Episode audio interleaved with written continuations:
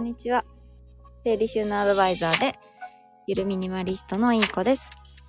このチャンネルでは、聞いていてちょっと元気が出て、片付けに対して前向きな気持ちになるようなお話をしていきます。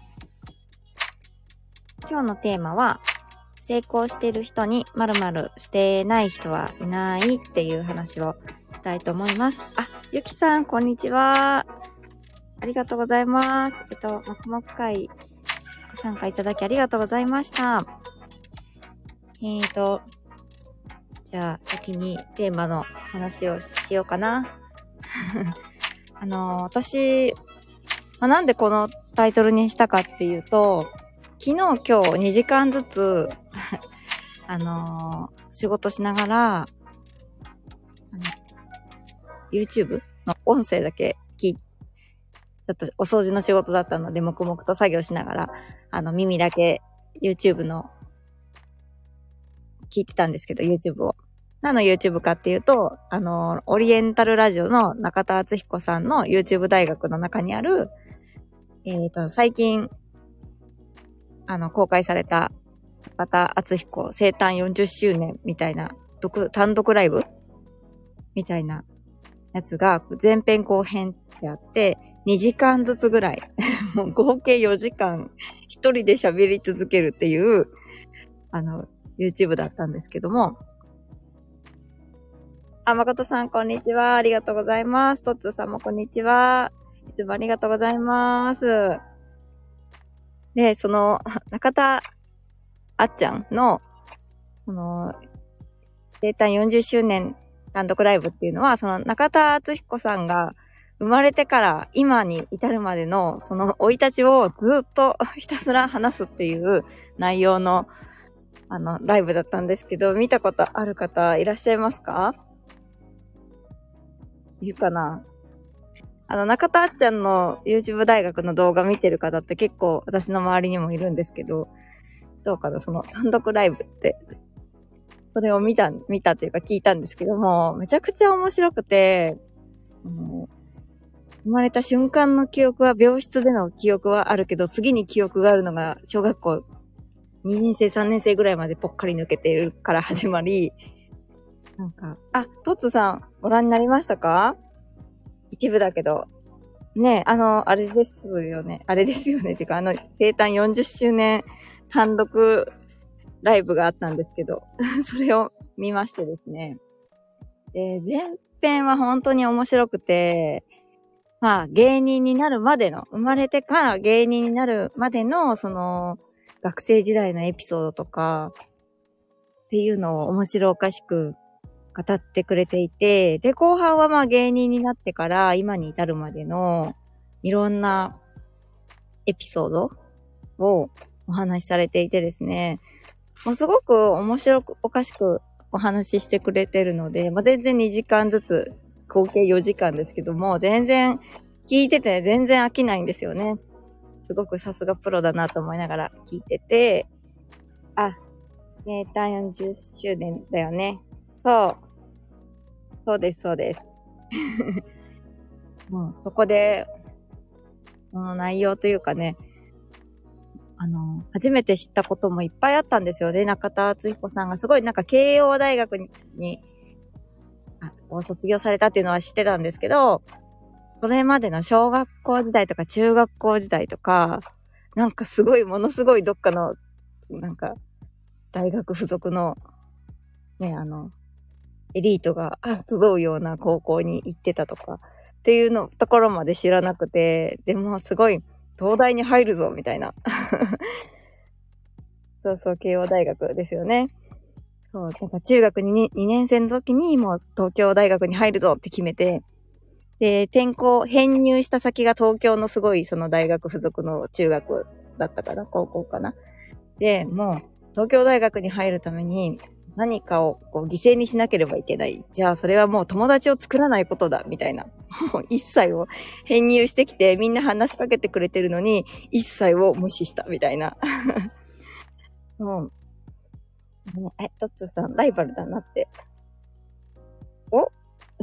トッツーさん。もうなんかすごい大学でご出身ですか？す ごい。で、そうなんです。それで、ね、お友達関係も一切を無視したってなって。だけど、スキー合宿に行かないといけなくて、しぶしぶ全員参加だから行って、その時にさーって降りてきたすごい美少女がいて、え、あれは誰だ？みたいな感じになって聞いたところ、お前知らないの？みたいな。学校一美人のモテる女の子だよみたいな。え、全然知らなかったって。同じクラスなのに知らなかったって いうぐらい周りを全く見ず勉強一本でやってきた、そんなあっちゃんが初恋をして、で、なんか振り向かせるためにそこで初めてお笑いというものに出会って、もうなんかそこから勉強じゃなくてお笑いにシフトしてしまって、で、もう笑いを研究しているうちに、もうどんどん成績は下がって それで、あの、ね、東京大学は行けない。じゃあ、慶応とか、早稲田とか、そこら辺なら推薦枠があるはずだ、みたいな。で、推薦枠お願いしますって先生に土下座して頼みに行ったら、お前はダメだって切ら切られて、バッサリ。でも、泣く泣くもう猛勉強して、一般の入試で慶応大学に受かったよっていう話から、芸人になるまでの、その、ね、相方を見つけるエピソードだったりとか、どういう風に、あの、売れていくかっていう戦略を考えるところとか、もう全然知らないことばっかりだったんですね。で、やっぱりそこで思ったのが、あ、トツさん、そこら辺、お、すごいですね。医療大学とか、すごい、一流大学ですか？すごいな ぁで、それでそ、あの、その動画を聞いて思ったのが、こうやっぱりなんかこう突き抜けてる人っていうのは、もう、やっぱり努力してる。何かしら続けてきているとか、努力してるとか、っていう人なんだなってすごくすごく思いました。片付けも同じなんですよね。全部片付けにつなげるっていう。あの、私も、その、今の家に、今の一軒家なんですけど、引っ越してきてからちょうど10年が経つんですけども、はじめ引っ越すときは全然片付けなんて、ね、興味なくて、もう引っ越すときも、もういいよ、全部持ってこう。ね、持ってってからもう片付けようみたいな感じで、そこでは捨てず、もうすべてを一切アパートから一軒家にすべて持ち込んで、押し入れに突っ込んで、もう、ね、持ってきちゃったらもう、整理なんか、できませんよね。小さい子供いながら。とっちさんありがとうございます。片付けも一緒ですか？って。一緒です。綺麗な、ね、お部屋から、じゃあシンプルライフにしようって思った時に、それはね、あの、業者に頼んだら一発で片付きますよ。でもまた戻る、戻ります。それはその自分に人生において必要なものがわからないからです、自分が。人にやってもらっちゃうと、自分の生活習慣とかね、習慣だとか、自分の人生の見つめ直すとかっていう、そういう間がぽっかり抜けちゃうので、またいずれ元に戻るんですね。その、私がその、なんか、お部屋バスターズみたいな ところに、アルバイトってちょっとお手伝いしに行ったことがあって、そこの社長さんが言ってました。この人たちはね、片付けてあげるんだけど、その後また散らかしちゃうから、また呼んでくれるんだよ。だから片付け方は教えないんだぜ、みたいな。片付けてあげるけど、またどうせ散らかしてくれるから、それで成り、成り立ってるみたいな。絶対にリピートしてくれるって言ってました。で、私たち片付けアドバイザーとかね、整理収納アドバイザーは、自分の力で片付けができるようなアドバイスをする。で、もう二度と整理収納アドバイザーとか片付けアドバイザーを呼ばなくとも、ちょっと残念ですけど、ね、もう呼ばれなくとも自分の力で片付けができるようにね、あの、なってほしいという思いを込めてお仕事をしています。はい。あ、ももじりんさん、あ、すっきり断捨リストさん、こんにちは。あ、断捨離されてる方ですか？すごい、こんにちは。めっちゃ片付けを語ってました。片付けと、今日見た中田敦彦さんの動画の話をつなげて話させてもらってます。そう、片付けも同じで、コツコツコツコツですね、続ける。努力をしていくこと。それでシンプルライフが叶うんですよ。やっぱり諦めちゃう人が多いんですよね。すごく汚いお部屋から、あの、物を手放していく作業とか、片付ける。で、また家族が散らかす。いろんな苦難がある中で、諦めちゃう人って多いんですよ。そう。あ、あまじりんさんありがとうございます。私も断捨離や掃除の相談を受けますが、やらない理由ばっかり言ってる人、大体幸せじゃないですね。お、すごい。そうなんですよ。ね、なかなか実らない方って、やっぱりちょっとネガティブというかね、やらない理由ばっかり探してきたりとか、自分がどうしてやれないのかっていうのを、外の理由、あの、外のせいにするというかね、環境が悪いとか、時間がないとか、お金がないとか、疲れてるとかね。それってその、あのね、人生でも同じですよね。いい高校、いい学校に入るとかも、その人自身がコツコツね、お勉強したりとか努力してきたから入れるわけですよね。運だけじゃ入れないですもんね。タツさんもありがとうございます。綺麗に片付けをするコツは、捨てると、鍵山井出三郎先生に聞きました。おーそうですね。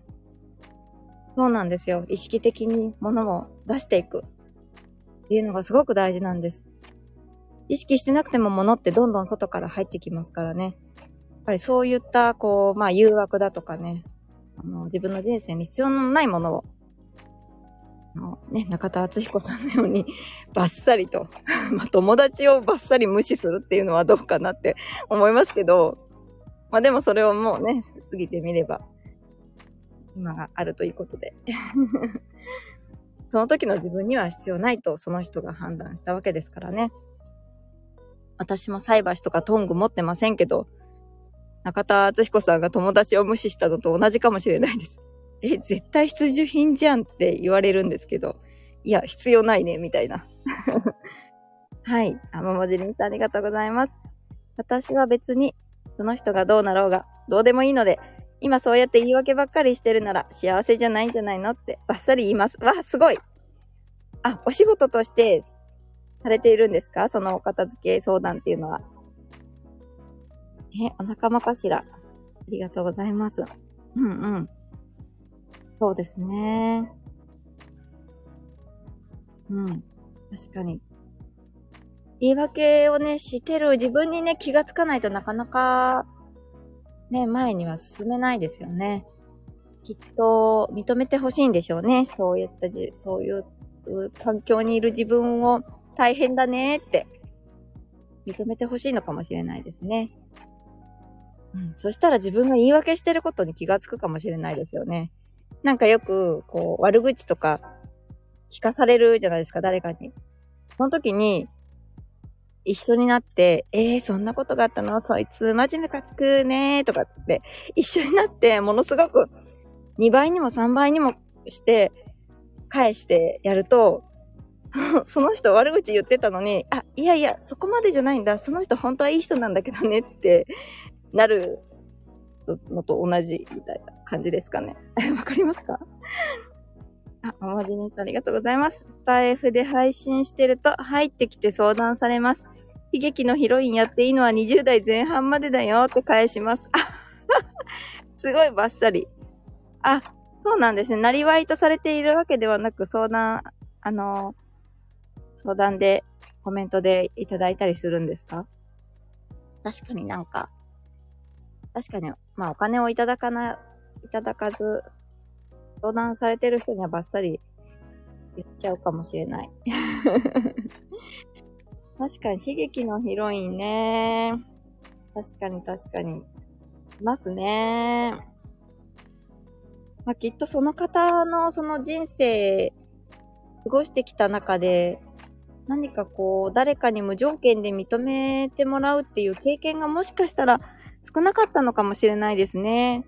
なんか最近気づいたのは、その、いくつまでだよ、そうやって言っていいのはとかっていうよりは、何歳って区切るよりは、その人一人一人がこう人生の中で、そこに到達するまでに、なんか、経験しないとわからないことっていうのが欠けてきて、その、そういう経験を積む機会を失ってしまってるのかなと思います。いくつになってもその人間のなんかこう、出来上が、出来上がってくって言うとあれですけど、語弊がありますけど、なんかこう経験を重ねていく上で、なんか人に認められるとか愛されるとか、っていう経験が少なかったりすると、いくつになっても、その若い時のままの、周りが若い時のままの考え方とか、なんか次のステップに進めないのかなって思います。あ、もじりさんありがとうございます。もう、でもでもだって大人には通用しないからねって。そうですね。おっしゃる通りですね。それで話聞いたら、だいたい今調子悪い話してくるから。そうですね。でも、こうだもん。だってこうだもんってね。いう方はね、そう。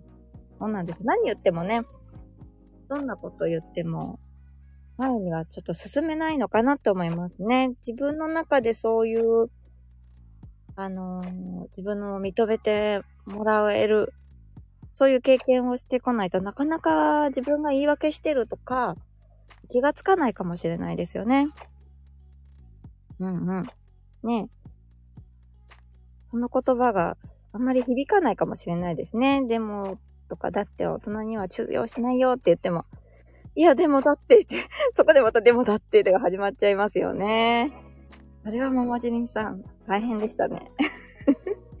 そういう方の相談にも乗られてるんですね。素晴らしい。すごい。ね、きっと、ママジリンさんだから、分かってくれると思って、その方も相談してくるのかもしれないですね。知らねえよ。今の自分作ったのも過去の自分だろだから全部自分なんだよ。わかるかなって言って。すごいバッサリですね。確かにそうなんですよね。過去の自分で今ができてるのでね。うん、そうなんですよ。大人になると、その経験積めないのでね。そこで自分で、あ、自分ってそういう経験が欠けてたから今こうやって言い訳ばっかりしてる大人になっちゃったんだなーって、こう自分を俯瞰して見ることができるとね、自分一人でも気がつけるんですけどね。めちゃくちゃ言いますって。すごい。ねえ。それで、そうですね。気づいてくれるといいですよね。ああ、そうか、そうか。ねえ。気づく人ってどのぐらいいるんだろう。うんうん。ほんとそうですよね。大人になったらもうね、誰かの、誰かに何かしてもらうとか、自分を作ってもらうって難しいですよね。なるほど。ねまあでもそういう方は、ね、ほんと知らねえよって感じですね。うん。ねそういう方でも他の方から見たら、あの人いいな、幸せそうだなって思われてるかもしれないですしね。やっぱり自分の幸せは自分がどこで幸せに気づくかって感じですもんね。うん。私だってきっとね、大富豪でお金に困ってない、なんかすごい超セレブの人からしたら、あら、あの一般の方かわいそうだわって思うかもしれないですけど、でも私は私で幸せですから、ね。あありがとうございます。今、笑って幸せに過ごせてないなら、現実は行動でしか変えられないからね。やらないのも、あんたが選んでるんだからねって、ね。うんうん。本当ですね。そこを響いてくれたら、ね嬉しいですよね。うんうん。本当ですね。どんな自分になりたいんですかねご相談されてきた方は。で、理想の自分だったらどういう考えするかなとか、どういう行動を取るかなって考えてみるとね、きっと相談されてきた方も、なんかいろいろ気づくことがあるかもしれないですね。えー、私も、こんな、こんな私ですけど、何かね、片付けとか、ご相談 受けてます。お仕事として。で、一応ラジオを聞いたようで30分で、あのー、無料で片付け相談、オンラインですけども、やってますので、もしね、アーカイブでもいいので、ラジオ聞いたよって、公式 LINE の方に、公式 LINE がね、プロフィール欄に URL 貼ってあるので、そこからラジオ聞いたよって送ってくだされば、あの、日程調整して30分無料片付け相談受けれますので、はい。あ、ももじりんさんありがとうございます。最近はめんどくさいからずっとぐずぐずやってる人はブロックしてます。あ、結構何人か片付け相談を受けられてるんですか？うーん。そうなんですね。えー、ちょっと私もその、ぐずぐずやってる人っていういう固有名詞を、あの、お仕事としてやってる身として出していいかわかんないんですけど、その方とちょっとお話ししてみたいですね、私、逆に。なんか、すごい、壁を乗り越えたらすごいなんか、自信がつきそう。まあ、打ち下される、打ち、ん？打ち砕かされる確率の方が高そうだけど。ねえ。まあそういう人はね、片付け相談の前になんかあれですよね、きっとね。なんか心理相談とか、メンタルクリニックとかね、そういった方に行った方がいいかもしれないですよね。ちょっと通常に戻してからもう一回出直してきてって感じですかね。うん。ねえ、マジリンさんありがとうございます。年齢ある程度いってる人だと治らないから。そうですね。難しいかもしれないですね。うん。なかなか凝り固まっちゃいますよね。やっぱりなんか、最近、いろいろ思いますけど、こう、なんだろうな。悪く言うと流されやすい人ってよく言うと柔軟な人の方が、なんかこう、いろいろ起こった時に、なんか A やん B やん、いろいろ持ってそうな気がするんですよね。その、流されて意見が変わることに抵抗が少ない。そういう人の方が。うん。だからこう、流されやすいって昔若い時はなんか悪いことなのかなって思ってたんですけど、友達に、いい子、なんか自分の考えがないねとかって よく言われてたんで、うーんって思ってたんですけど、いや、なんかもうこれはこうだって一本筋通すみたいな、何でもかんでもね。っていう風に来てる方が、ちょっと身動き取れなくて苦しいんじゃないかなって今は思ってます。ね、あ、ももじりんさんありがとうございます。そしたら、トトロのカンタみたいに、もう知らねえって言います。トトロのカンタ。あー、すごいとこ出てきましたね。なるほどね。もう知らねえって思っちゃいますよね。うんうん。そうです、そうです。ね。そういう人はね、誰かにどうにかしてもらおうって思ってる、たり、他力本願って言うんですか悪口言っちゃいけないですけど ねそういう自分が他力本願になってるってことにも気づいたらいいですよね。うん。また誰かのところにきっとね、行かれるんじゃないでしょうかね。ねえ、大変でしたね。それはそれは。すごい。ももじりんさんのラジオも、ぜひ、遊びに行かせてください。うんうん。アラサーとアラフォーの今日、境目で、マルチな主婦の日々、日常をお話しできればと思ってます。あ、えー、アラサーとアラフォーの境目で、もしかして、同じぐらいの年齢かしら？かしらかしらって。同じかな？嬉しい。ありがとうございます。いや、素敵なお話ありがとうございます。そんな感じで、今日は成功してる人に努力していない人はいないって感じで、中田あっちゃんのね、あの YouTube 見て、すごく思いました。あ、チャンスさん、はじめまして、こんにちは。成功してる人に昼寝してない人はいないらしいよ。え、本当ですか？知らんけど。すごいタイミングで知らんけど来た。上登ってドーンって下げられた感じがでも私もそれ聞いたことあります。うん。ね、上手に昼寝してるんですよね。時間の使い方がうまいってことですかね、要は。ね、ちゃんと休むとき休んで、みたいなほんとそうですね。なんかちょっと容量悪い人ってもうずーっとエンジン全開で最後なんか燃え尽き症候群パタみたいなね。感じですよね。チャンスも今から昼寝して成功しようかな。なんかかわいい。どうぞ昼寝してください。うんうん。えー、いいですね。ね。その原理で言ったら逆も、逆説としても一緒かもですね。成功してる人は昼寝してる。昼寝すれば成功するみたいな どうなんですかね。相関関係あるんでしょうか。じゃあ、そんな感じでございます。なので、私もコツコツコツコツやろうと思います。で、そうやって思い出したのが、最近その回路通ってるんで、回路の先生に言われたのが、家事代行を自分の、ね、自分で開業して、ここまで続けてるっていうのは、その、ね、私の、どうやって始めたかっていうのをね、話してったら、いや、コツコツコツコツステップ踏んでったのが、今につながってるんでしょうねって言ってもらえて、うわ、確かにそうだわって思ったんですよ。なんかいきなり大きい目標を立ててや、やるぞーって言ったんじゃなくて、いや、まずここにす、やるには、まずこれだなって。じゃ、まずこれをやるには、まずこれだなっていう感じで、自然と私はスモールステップを踏んでいったんですよね。それ言われるまで気づかなかったんですよ。いや、たまたまなんか集客うまくいって、たまたまなんか5年も続いてるな、みたいな。